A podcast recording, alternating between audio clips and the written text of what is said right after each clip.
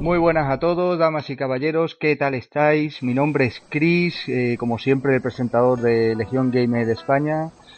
Eh, estamos en un nuevo programa, una nueva entrevista. Hoy nos complace con su visita uno de los colaboradores más importantes de la actualidad del periodismo de videojuegos, en mi opinión. Actualmente redactor jefe de Games Tribune Magazine, la exitosa revista de papel y además conductor de GTM Restart, el podcast que seguramente habréis oído de la misma revista.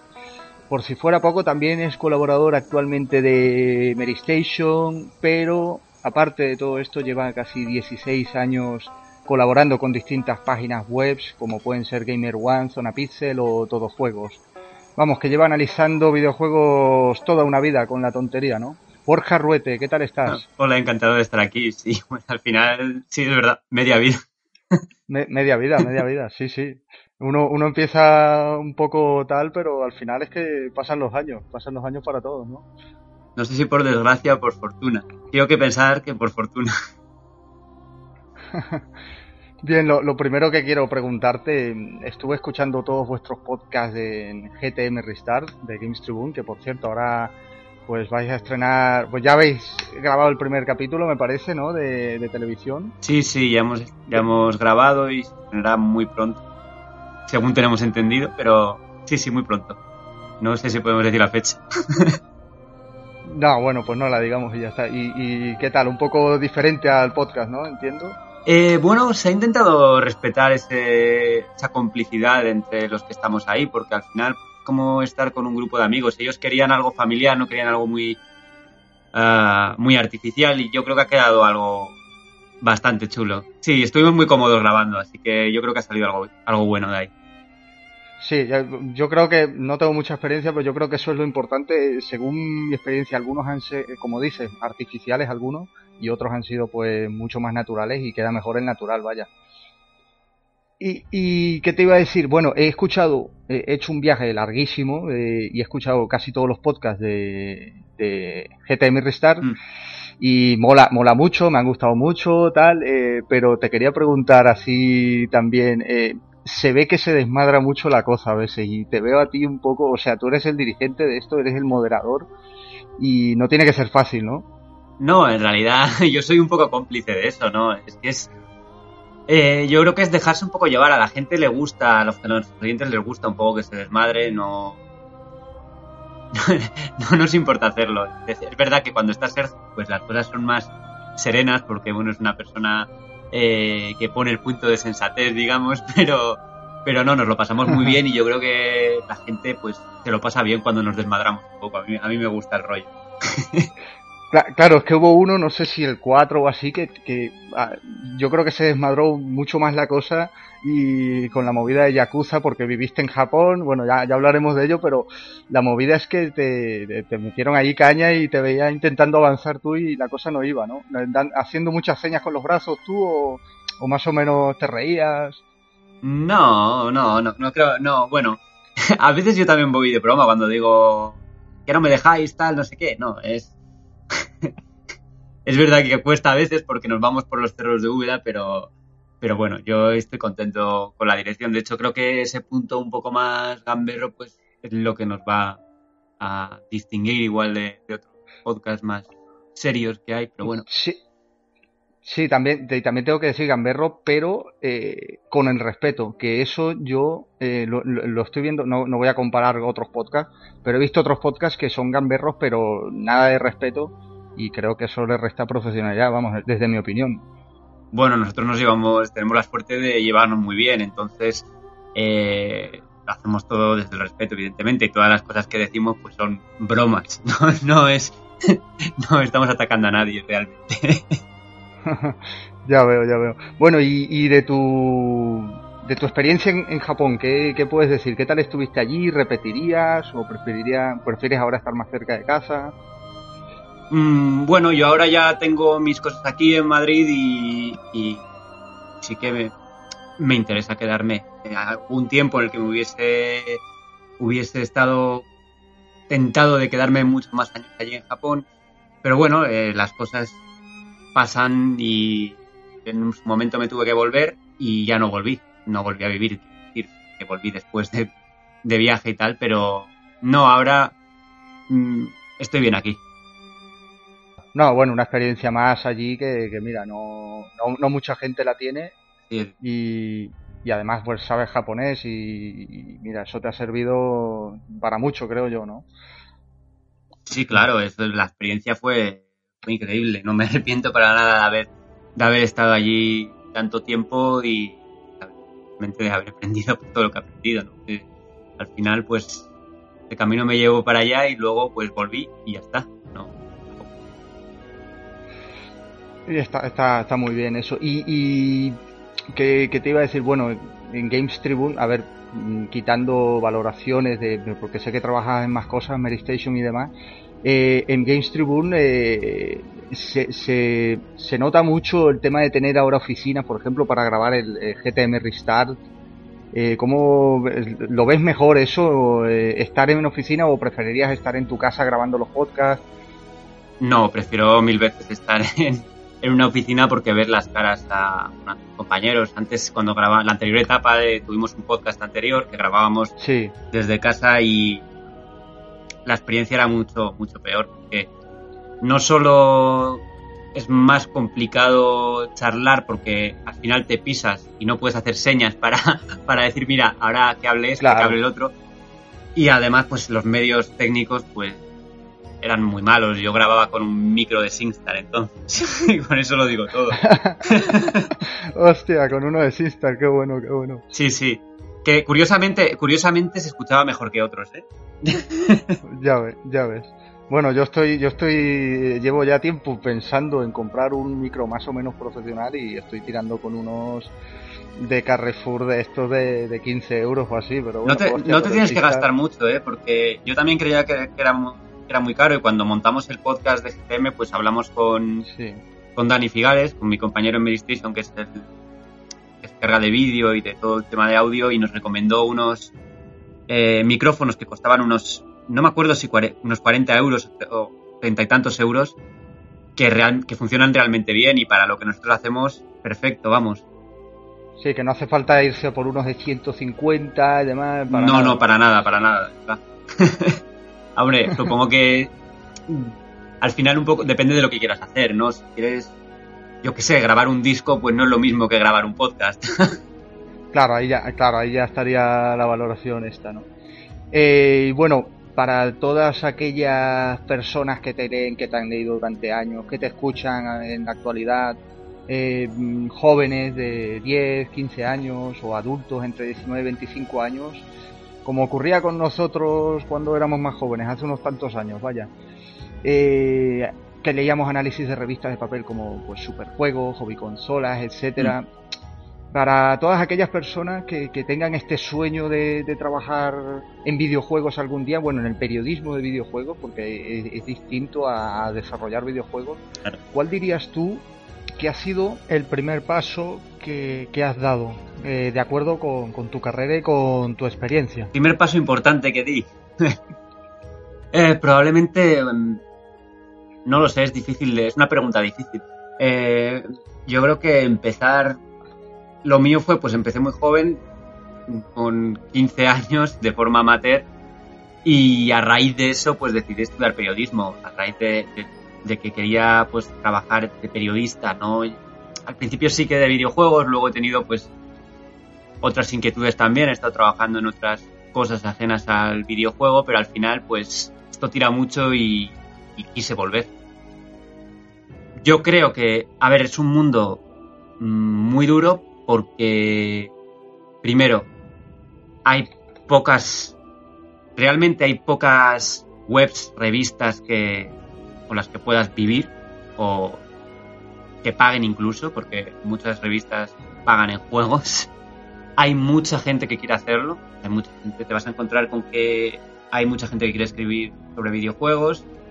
Mm, entonces hay mucha competencia y entonces pues lo que hay que hacer pues supongo que cada uno tendrá su propia experiencia si le preguntas a cualquiera de los que vivimos más o menos de esto no yo creo que un factor importante es la suerte estar en el momento adecuado en el sitio adecuado no yo he estado muchos años también bueno Eh, sin, sin cobrar, vaya, es, trabajando amateur, ¿no? Como amateur, ¿no? Incluso siendo ya periodista. Estuve, pues como bien me has dicho antes, en todos juegos desde muy joven y luego pues ya en, creo que fue en 2010 o así. Recuerdo la última presentación con todos juegos que fue eh, Dead Rising 2 mm. y luego ya cambié de, de videojuegos a otras cosas. Pero cuando volví en Zona Pixel y luego Gamer One, que era una revista que surgió a raíz de, de Zona Pixel, pues llegó un momento en el que dije, jo, yo quiero dedicarme realmente a esto. Entonces, pues intentas mandar tu currículum a las grandes revistas. Lo intenté, me acuerdo, lo intenté con Vandal, lo intenté con PlayStation entonces, lo intenté con, con, todo, con la PS4, con todas las grandes revistas entonces. Y nada, no hubo manera. Contestaba a nadie, te encuentras con muchas barreras. Y entonces descubrí GTM. Y entonces era pues un proyecto pequeñísimo y aunque yo lo vi un vídeo de un me acuerdo que vi un vídeo de un unboxing de estos de que te enseña la revista y tal y dije joder tiene que que dar pasta no y qué tal y pues mandé un email y me contestaron y me dijeron no somos un proyecto muy pequeño claro es que, es que se creía verdad que te interrumpa que, que, GTM había mucha gente que decía que no, no iba a triunfar porque era revista de papel y tal no y al final claro porque de hecho, en esa época pues no teníamos el apoyo de nadie, ni de compañías, ni solo de los pocos lectores que teníamos entonces, pero fue a raíz, nosotros hemos funcionado siempre a raíz del boca a boca y gracias a eso pues hemos podido crecer y hemos podido hacernos un hueco. Yo creo que ahí pues ha habido mucho trabajo detrás, mucho trabajo eh, en la sombra que al final va a dar, dando ya. Sí. Pero bueno, fue a raíz de, yo le debo pues poder estar en el sector de los videojuegos al final, porque yo sin, sin esto no tampoco estaría colaborando en Mary, tampoco estaría haciendo las. Claro, es un mundo. Te lo debo a ello, porque al final es que yo también lo veo ahora desde este punto de vista, ¿no? Yo estoy, bueno, como redactor pues recibo también los currículums de la gente y no puedes imaginarte la de currículums que recibo a la semana. Y es como, joder, ojalá poder... ayudar a todos, ¿no? Pero... Poder incorporar a, a tanta gente, pero es que es imposible. De sectores tan. Es, hermético también. A ti te ha pasado de no poder, bueno, enviar a todos lados y que nadie te tenga en consideración. Sí, lo, comprendo y claro. Sí, es, hermético porque es que en realidad somos muy pocos. Yo conozco, al final conoces a todo el mundo que está trabajando profesionalmente en los videojuegos. Somos muy, muy pocos. Todo el mundo se conoce. Y, bueno, no, claro, y bueno, es hermético y demás. Y los eventos, bueno, ¿qué me puedes decir de...? Bueno, ¿tú, no estuviste en la Madrid Games Week o, estuviste pero no trabajando con GTM en ese momento? Ahí ya me pierdo... Eh, bueno, esta, ¿te refieres a esta edición? E, esta edición, esta última, sí, sí. Sí, sí, que estuve, sí que estuve. Lo que pasa es que este año ya, bueno, nosotros hemos ido dos veces a la Madrid Games Week, antes se llamaba Madrid Gaming Experience. en 2016 estuvimos como expositores también y bueno, pues era un momento en el que todavía ni estábamos profesionalizados, estamos nosotros, ¿no? Los que estábamos ahí detrás de la... los redactores y tal. Este año mm, hemos vuelto y ha sido un éxito y yo ya no, yo ya no he estado detrás del mostrador, pues han estado otras personas que están trabajando en GTM más en la parte de la parte de logística, por así Vale, vale, eso te iba a decir. Porque ahora no, no, que, que, vi a, Riku y tal, y, bueno, ahí currando a tope, había muchísima gente. Claro, me, pareció no verte, por eso, por eso lo decía detrás del stand. No, estuve, en realidad estuve, estuve todo el fin de semana, estuve ahí en, en el evento. Lo que pasa es que no todo el rato en el stand, porque al final, pues había mucha gente y mm, yo realmente no pintaba nada, ¿no? Yo no, yo soy el que el que escribe, el que coordina la redacción, pero no soy el que vende las revistas. Entonces cuando se me necesitaba, pues sí que estaba para, yo que sé, momentos que, había momentos en los que yo que algún socio quería que le firmáramos la revista, pues entonces sí, estábamos ahí. Pero por lo demás, pues estaba gente que se encarga de, de que esto funcione a nivel a nivel de empresa, ¿no? Que no soy yo, evidentemente. No, bueno, claro, pero tienes tu parte, pero, pero, pero es eso. Bueno, me quedo con eso que dices, que también es suerte y estar en el momento adecuado, eh, en el lugar adecuado también. Es... Sí, es una combinación de todo, ¿no? De suerte, de tener, pues, ciertas actitudes, de es que no hay una fórmula mágica. Al final yo creo que cada uno tiene su experiencia y, y ya está. Es que ha cambiado mucho en estos años, yo lo veo. Me entré etapa aquí en Madrid hace ya casi una década, en 2000. Sí, bueno, todavía no una década, pero bueno, ocho años atrás. Ocho, nueve años casi. Ya. Sí, yo los que veo en los eventos ahora no tienen nada que ver. Veía hace ocho años y es que el sector, por un lado, ha, se, ha profesional, se ha ido profesionalizando. Antes, por ejemplo, las compañías daban juegos a toda la revista, pero a todos, a cualquier blog con dos visitas le, le daban igual. Ahora ya eso está, está mucho más controlado. Ha cambiado mucho. Claro, y tro tropiezos, por ejemplo, que recuerdes tú así de, de tu etapa para llegar hasta aquí, al, al, menos uno solo para no para no decirlos todos. ¿Tropiezos en qué sentido? ¿De alguna sí. metedura de pata o...? Sí, sí, bueno, también... A ver, eh, bueno, yo, yo sabía, sabía, no sé si al final lo llegaste a hacer, sabía que en su momento estabas estudiando la carrera de literatura, ¿puede ser? No, eso lo sigo, lo sigo haciendo, estoy estudiando a la distancia. Ah, vale, vale, vale, vale. No, vale. pero es como no, segunda eh, carrera más por...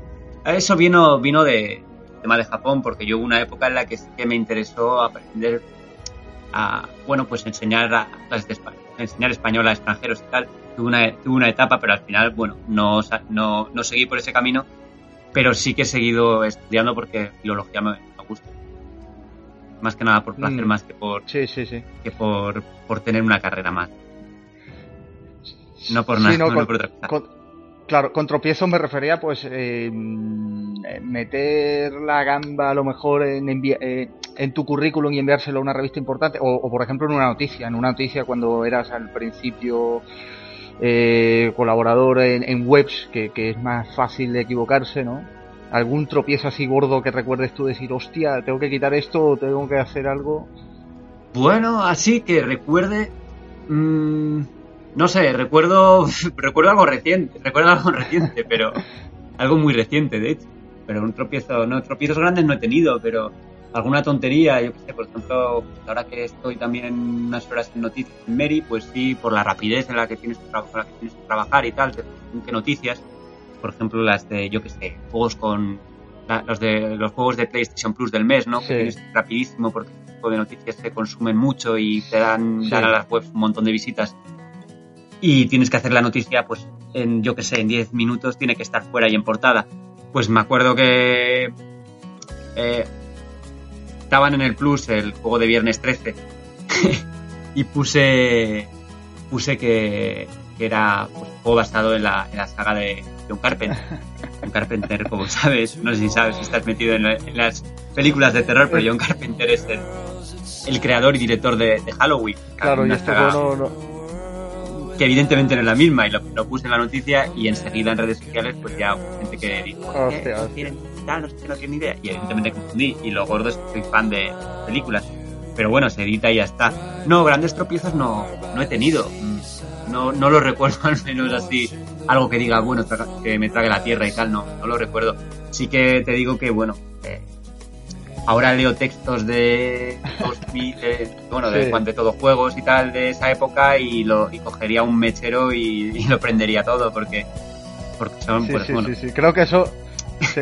era muy joven y, y- y Sí, eran terribles No, creo, creo que eso al final nos pasa a todos, creo. Eh, no sé, no sé quién, dónde lo he leído, dónde lo dije, que to- todas las personas, eh, mira, echando la vista atrás, cinco años atrás, tanto le- leyendo textos o leyendo nuestras opiniones o, viendo vídeos de lo que sea nuestro, que al final decimos, hostia, ¿cómo podía pensar así de esa forma yo antes? Eh, no, no sé ahora mismo dónde lo he visto, pero, pero vamos, que me pasa a mí también. y Yo, yo no, no, es que tenga aquí una experiencia, pero leo textos míos de hace nada, dos años, y, y digo, hostia, mm, qué triste. Vamos, lo mismo, lo mismo que tú en ese sentido, pero. Y, y bueno, hablando ya un poco de videojuegos, eh, estoy intentando hacer una pregunta a todos los entrevistados en relación a los videojuegos. Por Mm, ejemplo, mm. de los últimos 10 años que llevamos, es decir, 2008, vamos a decir 2007, que te puedo decir, con cuáles videojuegos te quedarías personalmente, puede ser uno, pueden ser varios, que recuerdes así, el primero que te venga a la mente, por ejemplo, de estos últimos 10 años eh, que vivimos. Vale. Vale. Pues el primero que me viene a la mente es Last of Us. Así te lo, 2012. lo digo, es lo primero que me ha venido a la cabeza. Es un juego que realmente no lo jugué en su lanzamiento, en PlayStation 3. Lo jugué bastante después, cuando lo jugué la, la, la remasterización de PlayStation 4 y en esos momentos ya era un juego muy, muy conocido y muy famoso y muchísimo. En general los juegos de Naughty Dog me gustan, los disfruto mucho. Con toda la saga Uncharted eh, me parece divertidísima. Es el tipo de juego que, que bueno, que tiene sus fallos como todo, pero que, que a mí me entretiene automáticamente. Es un juego que me encanta. Eh, ¿Con qué más me quedaría? Este tipo de preguntas sí que me suele dejar bastante Es que al pensativo. final hay muchos, al final creemos que no. luego no se me... Sí, hay muchos juegos. Eh, No, bueno, pero The Last of Us está bien, es un, yo creo que es digno candidato, vaya. Es digno de mención. sí, sí. Y- Es un juego que así me ha marcado bastante. Luego las pequeñas también. Eh, Eso, eso te iba a decir también, indies, bueno, y videojuegos independientes que, que desde la pasada generación han vuelto a resurgir como antiguamente en los 80, 90 que a lo mejor una sola persona o poca, pocas personas hacían un videojuego y ahora de repente hemos visto que para Play 3, Xbox 360, PC y se ha traducido también en la siguiente generación, eh, tenemos videojuegos de estudios independientes, no solo a nivel internacional, sino también eh, a nivel nacional en España, ¿no? De estos juegos de los últimos 10 años, 3 años, eh, de lo más reciente que, se te ocurra a ti, ¿cuál mencionarías? Pues seguramente por lo que por lo que disfruté con él y, lo, y sobre todo porque me gustan mucho los juegos de corte narrativo, mm, diría el Life is Strange primero. Eh, es un juego que me gusta mucho cómo trata el tema de, tema de la adolescencia y que captura muy bien ese, ese tono y además es un juego narrativo pero no, no pero tiene mecánicas de juego, no es puramente un walking, un walking simu- simulator o un juego de Telltale que No es un en Telltale, realidad los claro. juegos de Telltale, los primeros juegos de Telltale sí que tenían más exploración y más cosas, luego ya se fueron mm, simplificando. Pero Life is Strange me gusta todo, Sí, ¿no? sí, sí. Es un juego que que realmente me aportó cosas y que lo recuerdo, es lo primero que me ha venido a la cabeza. No he querido pensar nada más, yo creo que al final es lo más Bueno, es un juego además actu- muy actual y muy moderno en el tema del bullying, en, en los institutos, el tema de las redes sociales, que eso, por ejemplo, yo, yo creo que tú estás conmigo, nosotros en nuestra época había bullying en los institutos, pero no había WhatsApp, no había vídeos, no había YouTube. Bueno, Entonces, había foros, entonces ya. bueno, había foros. ya no, sí, ya internet ya. Ya, en cierto modo. Bueno, Claro, pero el tema Sí. de, por ejemplo, eh, lo que le ocurre a Kate Marsh, ¿no? Bueno, Life is Strange, has dicho The Last of Us y Life is Strange, dos obras maestras para mí. El tema que le ocurre a Kate Marsh es una cosa que, bueno, vemos hoy en día también en España y en el mundo. Y, y, y, eh, eh, eso que un, un vídeo se viralice es, es algo que, que al menos antiguamente en los 90 no, no se vivía como tal, porque no, como no, nadie tenía un una cámara a mano, o sea, era, era poca gente, no como el móvil hoy en día que lo tenemos todos. no, indudablemente, indudablemente. cosa- también la tecnología pues da lo mejor y da lo peor. Sí. Estamos de acuerdo. Sí, y, y Life is Strange 2, te, digo una cosa, yo soy muy fan de esta saga y el 2 aún no he pillado el primer episodio, solo vi un gameplay de 20 minutos y dije, ¡buah, increíble, lo quiero, lo quiero, lo quiero! Pero... Yo ya me lo he terminado el primer episodio sí, y me ha gustado mucho. No voy a spoilear nada, pero me ha gustado mucho la relación entre los dos hermanos y los temas que toca también tienen su trasfondo. Sí, sí, Don't Not Entertainment, bueno, los franceses, yo creo que yo creo que lo petan, tienen muy buena narración y, es como dice, además, no es tan guiado como los Telltale. A mí me encantan los Telltale, pero lo- los modernos, los antiguos sí que es verdad que eran aventuras gráficas mucho más complicadas, más antiguas. eh, era, no eran ni, siquiera eran medianamente fáciles de acabar. eh, tenías que, pues, buscarte la vida y romperte la cabeza para pasarte el Sam and Max Hit the Road, eh, incluso el Tales of Monkey Island, eh, que lo- me lo he pasado también recientemente y, y es de sus Mm. últimos. Mm, mm. Y luego ya con Jurassic Park en adelante fue que empezaron a ser pues peli, pelis interactivas, vamos a decir, pero sí, videojuegos narrativos. O sea, lo que pasa es que sí, Jurassic Park es el juego, creo que fue el juego anterior a The Walking Dead, a la primera temporada que, que petó tanto, ¿no? Yo el premio que el premio de, De de Game Awards. Awards. en su día, creo que todavía se llamaba Spike. Es, en los Spike, Spike TV, los Spike. Awards, sí, lo, lo ganó en 2012 The Walking Dead y luego en 2013 me parece que lo ganó por, por portátil, me parece, no sé si en PS Vita o en Android ya había salido. Aquí ya, Mm, aquí ya ujú. me pierde- eh, hablo un poco de oídas. Sí. Pero fíjate que, fíjate, ese primer ese primer, primera temporada de The Walking Dead todavía tenía, conservaba algo de exploración, pero luego en juegos ya más actuales, como Juego de Tronos, Sí. por ejemplo, estaba, era solo diálogo ya, ya no había nada más. A ver, yo creo que en este punto, pues, patinaron y además de no saber evolucionar la fórmula, porque hicieron el mismo juego 80 veces con distinto molde, eh, ahí se quedaron estancados y, y de, de hecho, según los informes financieros, antes de cerraran Sí, con la sí. luz, eh, decían que solo la primera temporada de Walking Dead y Minecraft Story Mode habían sido rentables. Sí, O sea, todo lo demás no habían ganado dinero con ello, es más, habían, Habían perdido. perdido, claro. Entonces, eh, normal que la cosa acabara como ha acabado. Sí, no, muy triste. Bueno, yo por mi parte muy triste porque yo los he disfrutado todos. Sí, que- sí que es verdad que eran Walking Simulator, como dice, pero, pero es que se metieron también en berenjenales, creo yo, de temas de, de derechos. Juego de Tronos y Marvel, Guardianes de la Galaxia, eso no tiene pinta de ser barato. No, no, realmente no. no sé cómo lo consiguieron, ¿no? No, no tengo ni idea de cuáles fueron los contratos que firmaron para obtener esas, esas propiedades intelectuales, pero desde luego si no funcionó un juego de Batman, si no funcionó un juego de Guardianes de la Galaxia, si no funcionó un juego, yo qué sé, Sí, de las sí, sí. temporadas siguientes de The Walking Dead, pues estaba claro que, que algo falla ahí. Claro que algo.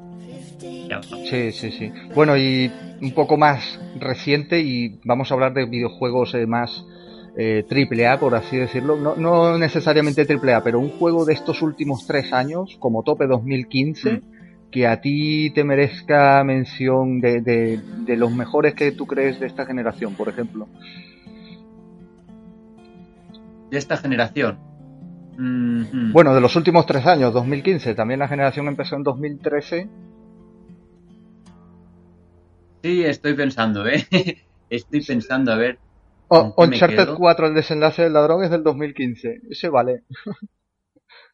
Sí, Uncharted 4 evidentemente es uno de los más he disfrutado, pero estaba pensando en otro para no, Para, no repetir lo mismo, Dog. pero... ¿Qué de mal? No, no, no ocurre ahora. Mira que he jugado a juegos. No, bueno, En esta Sí, sí, sí. También se puede... Sí, no, eh, también estamos aquí hablando, de, entrando en 2019, no ha salido The Last of Us 2, no ha salido Kingdom Hearts 3, no sé, no sé si eres fan de la saga, pero bueno. Te voy a decir uno, te voy a decir uno. Te voy a decir Dishonored 2. Dishonored 2 me, me encanta, es una saga que disfruto mucho y que me da pena que esté paro hecho por, bueno, no vendido. Pero ese juego me parece magnífico y tiene uno de los mejores niveles que he visto en los últimos años en juegos. La- no sé si lo has jugado, la mansión mecánica. No, no, no, pues este sí que me pillas fuera Pues de base. Tanto una el uno como el pasada 2. de una, una absoluta locura lo que lo que hicieron ahí de Arkane Studio está todo tan bien medido y es un sigilo que, que- que está realmente bien trabajado que un gusto no yo normalmente soy muy torpe con el sigilo intento intento ir en sigilo y al final termino matando a todos con Dishonored sí que consigues que sí que consigo mm, emplearme a fondo para para no, no acabar masacrando a todo el mundo Sí, sí, o sí. al menos para que no me vean no matar sí pero que no me vean Sí, sí, sí. porque está bien diseñado. Muchas veces me pasa mucho con Assassin's Creed, ¿no? Que yo soy, bueno, soy gran fan de, de la saga. Odyssey me ha gustado muchísimo, pero el tema del sigilo, pues, no funciona para nada. Está muy mal diseñado lo que son, pues, los niveles de, de sigilo. Eh, los personajes tienen una inteligencia artificial bastante regulera, como en Far Mm. Cry. Le pasa, les pasa lo mismo y Far Cry, por cierto, Far Cry 5 me encantó también Sí, sí. dicho sea de sí, paso. sí. He escuchado cosas de Far Cry Eh, 5, no, no quiero decir, no me lo he pasado, pero he escuchado que el final eh, deja muy roto y, y bueno. Sí, y te recomendaría no ver el teaser del nuevo Ah, del nuevo Far Cry porque vaya. spoiler. hostia.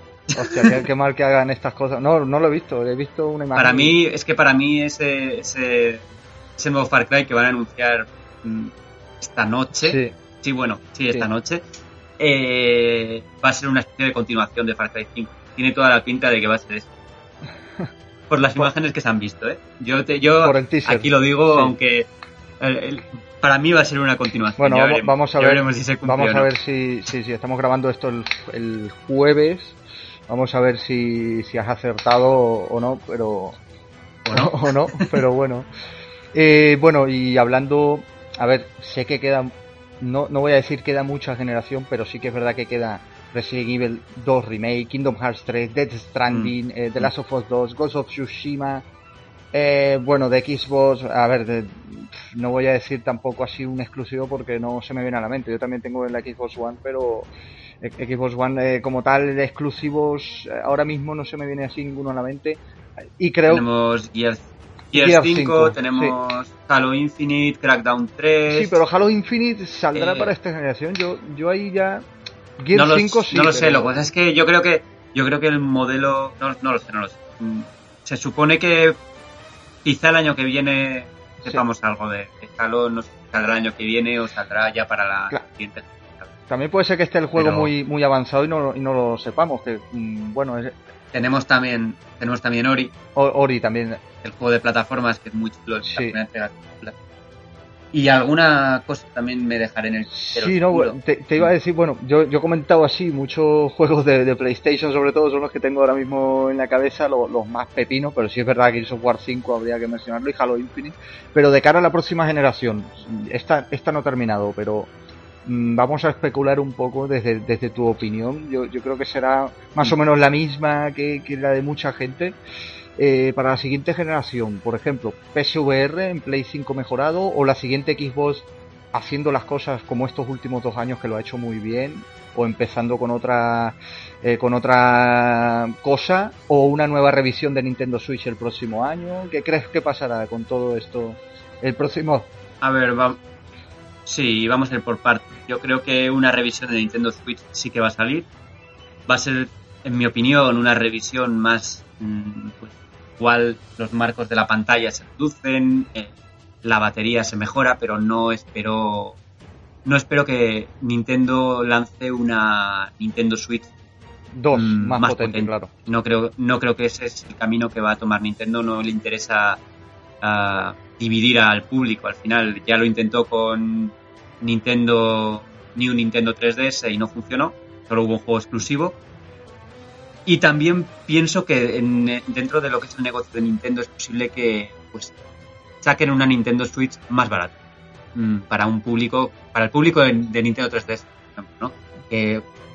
todo parece indicar que a Nintendo 3DS le quedan los juegos que salgan en 2019 y se acabó y yo no veo que Nintendo vaya a sacar una nueva portátil que al final compita contra, su propia consola. Por mucho, claro, Nintendo Switch yo lo veo como una, siempre lo he visto como una portátil, aunque Nintendo haya intentado venderla como como una consola de sobremesa que se puede llevar a parte.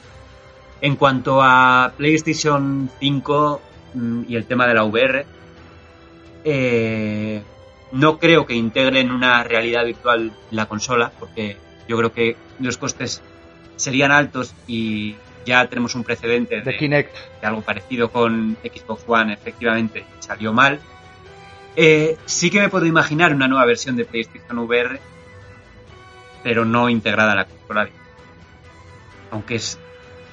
No sé, no sé cómo valorará Sony las ventas de PSVR. De momento sigue, de momento sigue estando en las presentaciones, así que es buena señal.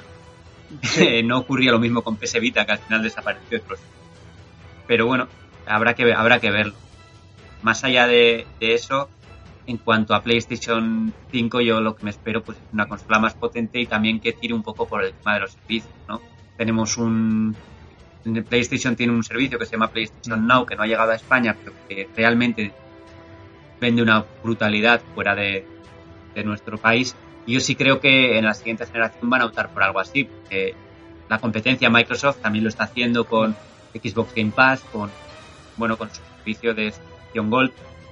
Y me parece un camino bastante interesante. Ya lo estamos viendo en las televisión con, Netflix, con HBO, con, Hulu, con todas estas estas plataformas y yo creo que en el futuro sí que va sí que van a funcionar estos servicios. Al final, yo mismo he sido muy, muy talibán, entre comillas, ¿no? de decir, eh, no, yo si no tengo juegos en formato físico, pues no dejo las consolas, dejo ¿no? Al final, no he dejado de ver series porque salía Netflix, de hecho tengo Netflix y cuando sale una serie que me apetece conservar, pues me compro la, la versión en físico y ya está, no pasa nada.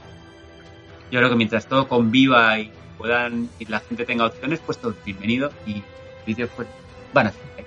Está claro. Va a ser lo más, va a ser va a ser uno de los núcleos Sí, sí, sí, se ha estandarizado completamente. Yo también era un poco así talibán, no, ya no con lo digital, con lo digital sí tenía, pero el tema de las suscripciones yo pensaba, bueno, pero si, si el juego está a 5 euros, tampoco me cuesta nada, pero luego un día cualquiera, Game Pass a un euro, me he metido y he dicho, hostia, que está Rise of the Tomb Raider, Forza Horizon 4, eh, Sea of Thieves, Doom, eh, Mad Max, un porrón de videojuegos y digo, madre mía, no, no, tengo tiempo para tanto, pero pero la variedad está ahí, es como Netflix, o sea, te presentan la variedad y tú eliges y, y, encima no es por streaming, eh, para los que no tenemos buena conexión como tal, pues está, está bien eso, que lo descargas, juegas, como si tuvieses el juego. Claro, de, de hecho, el servicio de PlayStation Now, que, este sí que, es, streaming. por, por streaming, eh, ya permite también descarga de juego. Porque evidentemente pues no es lo mismo ver una serie de televisión que exige mucha menos velocidad de conexión que un juego que necesitas, eh, necesitas subir datos, que funcione bien, claro, necesitas que el frame rate funcione bien, que no, que no haya ralentizaciones, sí, sí. etcétera, etcétera, y que se vean bien. Y ves las cosas borrosas. Sí, sí, sí. la pues peor. Aquí en España todos sabemos que las conexiones no están muy preparadas para eso. Las grandes ciudades. Luego, aunque, aunque estemos no a la cabeza, pero sí, por ejemplo, que me ha sorprendido a mí, no lo sabía, mejor que Francia en, según qué cosas de datos, quiero decir, eh, aquí llegan ya los 1000 megas y en Francia creo que van por 400 o 600, no llegan a 1000 aún. Pero sin embargo, claro, el tema de cobertura, ahí, es, ahí está el problema. Eh, yo vivo un poco alejado de, de, una ciudad y ya no tengo fibra mm. óptica. Entonces ahí está, ahí está el problema. Y luego y luego el precio, y luego el precio que en Francia es más barato, todo lo que sea línea telefónica. Entonces, entonces eh, mm, claro, eh, yo, bueno, te explico así mi experiencia que tuve con OnLive, que eso ya, eh, eso fue adquirido por una empresa china, me parece, y esa empresa china fue adquirida por Sony a su vez. Entonces es lo que utiliza Sony para el PS Now. Yo en... Es que Sony, Sony ha tenido distintas empresas también no sé si recuerdas, una empresa que se llamaba Gaikai. esa era. era, era. la, era la, claro, era la empresa de... Era china o coreana, ¿no? No, lo sé. Perry. Ah, no. No, no, no, no, no, no, era... Ay, no me acuerdo cómo se llama, un momento que lo, lo Pero vamos, que fue adquirida por Sony, eh, Gaika, ¿no?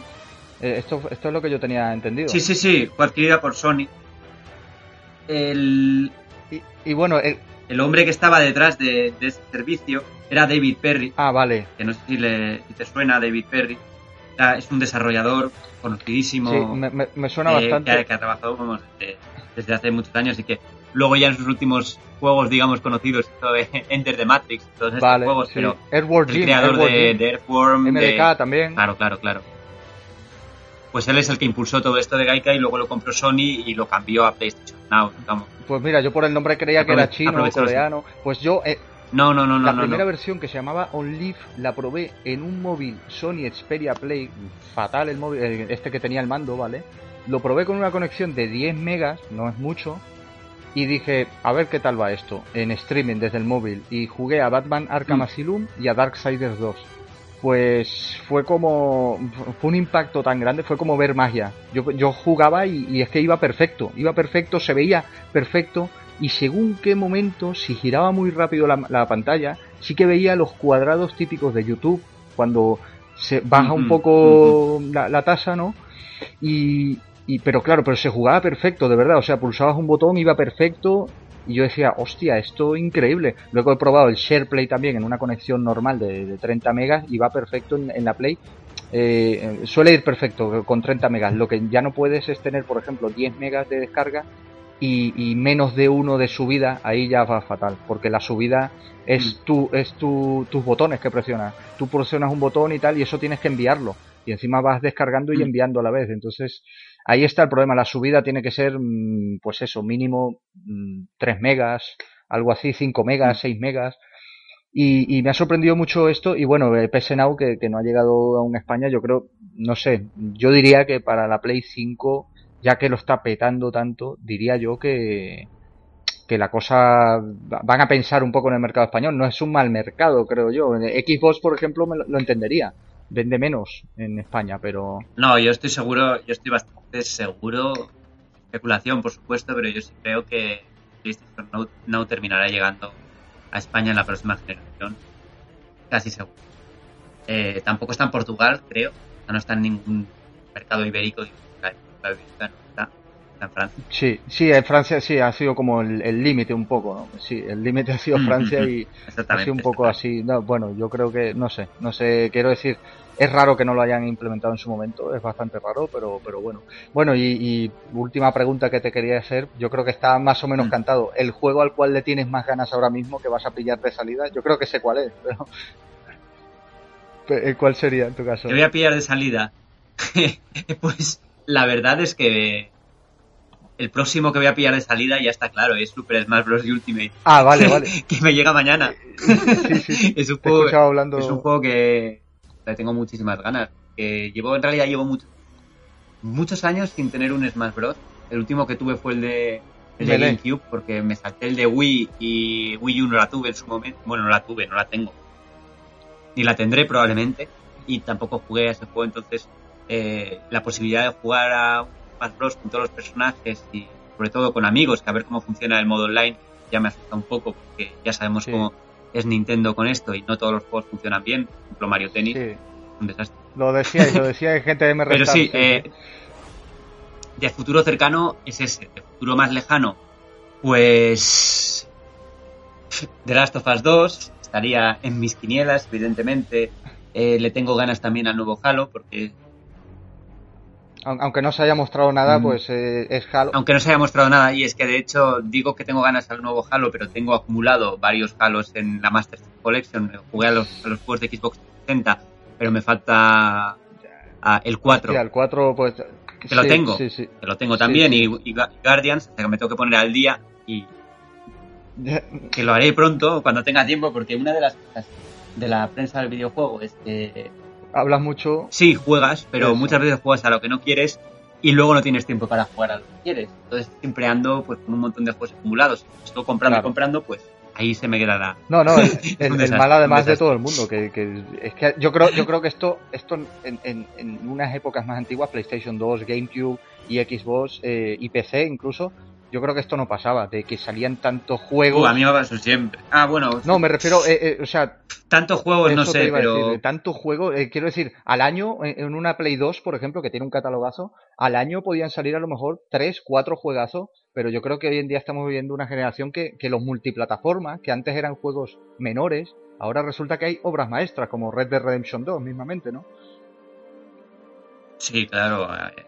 Están invirtiendo, se está invirtiendo muchísimo dinero y las third party pues eh, también sacan juegos de gran calidad. Yo creo que también en esto pues facilita que las arquitecturas de las consolas son más bien de PC y entonces tienen una pos- más facilidades a la hora de, Desarrollar, sí. de diseñar los juegos. En la época de PlayStation 3 pues es que en la misma PlayStation 3 era muy difícil Sí, lo decían. de programar y de trabajar en ella y, y se, se veía, se reflejaba bastante la calidad de los ports, ¿no? Que muchas veces en, en 360 funcionaban mejor que Sí, la inmensa 3. mayoría, sí, sí, la inmensa mayoría y además, yo- yo- sí, sí, yo era uno de esos que comparaba, comparaba, comparaba. Hay muy pocos casos que donde Play 3 se vea mejor que, que Xbox 360, pero Mm. luego, claro, los exclusivos, pues pones un... Yo creo que de Xbox 360, ah, es, es curioso que hayas dicho Halo 4, Halo 4 ya es de 343 Industries, ya no es de Bungie, Sí, sí. y, y yo me lo pasé hace poco, hace mm, tres meses o cuatro meses, y yo, en vez de pasármelo en Xbox One, yo dije, me lo quiero pasar en Xbox 360, porque me gusta ver hasta dónde lo exprimen. Y X- yo- diría que Halo 4 sí que es un juego que puede mirar de tú a tú a God of War Ascension, Beyond Dos Almas, de las of Us en la Play 3, quizá más bajo, pero, pero, y, y- y bueno, y aparte de todo esto que te digo, personalmente, que me, me atacan por esto, me, atacan mucho, es verdad, eh, me parece el mejor de la saga, Halo 4. He jugado también toda la saga, Halo Reach, muy guapo, tal, pero, pero con el que conecté de verdad fue con Halo 4 que dije, hostia, pero esto, esto es un juego muy bueno. Para mí, para mi gusto, es muy bueno este juego. Eh, y los otros no tanto. Eh, le tengo así, no, no tirria, pero digamos que, pues, como God of War no me parece una super obra maestra, el primero de Play 2, nunca me lo ha parecido, pues los Halo tampoco. Pero bueno, esto ya es meterme en un, en un berenjenal y en, otro, y en otros temas. Pero vamos, que te recomiendo Halo 4. Hombre, yo creo, a ver, yo creo que la saga Halo sí que fue revolucionaria sí, porque la inteligencia artificial de, los enemigos era increíble. Los escenarios, los escenarios enormes de Xbox. Y además el gameplay parece... El, el, control de shooter en consola pues estaba muy muy muy bien adaptado. A mí me, me pareció fantástico siempre. Lo que es que el, sobre el 4 como no he jugado yo sé que a muchos no les gusta, de Halo, sí. de acérrimos de Halo no les gusta, sí, sí. pero yo no lo, yo tampoco soy un fan acérrimo. Entonces, ni lo he probado todavía, lo haré cuando tenga algo de tiempo, ni, ni puedo opinar. De, claro, claro. del trabajo de 3-4 Industries y demás, claro. Yo, yo bueno, yo muy fan de Destiny, de, prefiero Destiny antes que Halo, pero sí, no, vamos. Yo al Halo no, Halo Combat Evolved, del primero, pues no, no tengo nada que decirle en ese sentido porque porque el juego fue pues eso revolucionario fue el, que introdujo más los shooters en la consola eh, y, aparte los escenarios bueno los gráficos en su momento estaban muy bien eh, recuerdo que había gente pues pues eso que eh, es que jugábamos en PC los shooters no en consola en consola siempre eran ports muy muy ortopédicos recuerdo la jugabilidad de Quake 2 GoldenEye fue fue vale fue un hito pero eh, se jugaba distinto también, eh, era, eran también otros tiempos, no había mm, tantos mm. personajes en pantalla, mm. no había, era distinto, era distinto, claro. Era, eran otros tiempos. Claro, y, y bueno, eh, hablando un poco de esto, te quería comentar, eh, e, es difícil para una persona de hoy en día, una persona, una persona de 15 años, a lo mejor de 15, sí, de 15, 18 años hoy en día, eh, vivir aquella época como Tomb Raider, el primero de 1996, Super Mario 64, Zelda Ocarina of Time, vivir todo eso y en su momento eh, con juegos actuales tú lo verías, en, lo compararías en, algún caso en concreto de esta generación, por ejemplo. Mm, a ver, también tiene mucho que ver el momento en que te pide, ¿no? a ver, Zelda Ocarina of Time, Super Mario 64 en mi caso, pues les guardo muchísimo cariño y recuerdo mucho de ello porque era un chaval y para mí era una revolución y realmente lo fueron. Fueron juegos revolucionarios. Eh, no creo que eso se detenga ahora, ¿no? Siempre hay juegos. El mismo Zelda Breath of the Wild eh, ha cambiado lo que significa un mundo abierto, ¿no? Ha convertido el, ha, hecho que el género evolucione también. Entonces, eh, para mí no es, no va a ser nunca un Ocarina of Time, porque no lo he vivido como tal, pero reconozco que tiene elementos revolucionarios que igual a una persona más joven, pues siendo su primer juego, sí que le, primer gran juego y tal. Le puede causar un pues impacto. sí que lo recuerda. Sí, no lo sé, es que es un poco difícil ponerte en la piel de la, de, la, de otra generación, ¿no? Yo creo que tendrá su generación tendrá sus referentes y sus recuerdos y, lo que sea, ¿no? No sé. Sí. No creo que se dejen de hacer juegos revolucionarios. Sí, sí. Siempre habrá algo, ¿no? Sí, sí, sí. Vale, vale, vale. Bueno, pues nada, hasta aquí, hasta aquí era la entrevista, Borja. Yo ya no te tengo que preguntar nada más. El juego sabía que ibas a decir de Last of Us parte 2, pero bueno, dijiste Super Smash Bros. Ultimate también. que, que además lo llevas comentando mucho en, en GTM Restar, que, os he escuchado hablando eh, sobre, sobre muchísimo sobre Super, el nuevo Super Smash Bros. Eh, y bueno, nada, yo agradecerte, agradecerte haber dedicado algo de tu tiempo para Legión Gamer España. Nada, encantado. ¿Y algo más que quieras decir antes de irnos?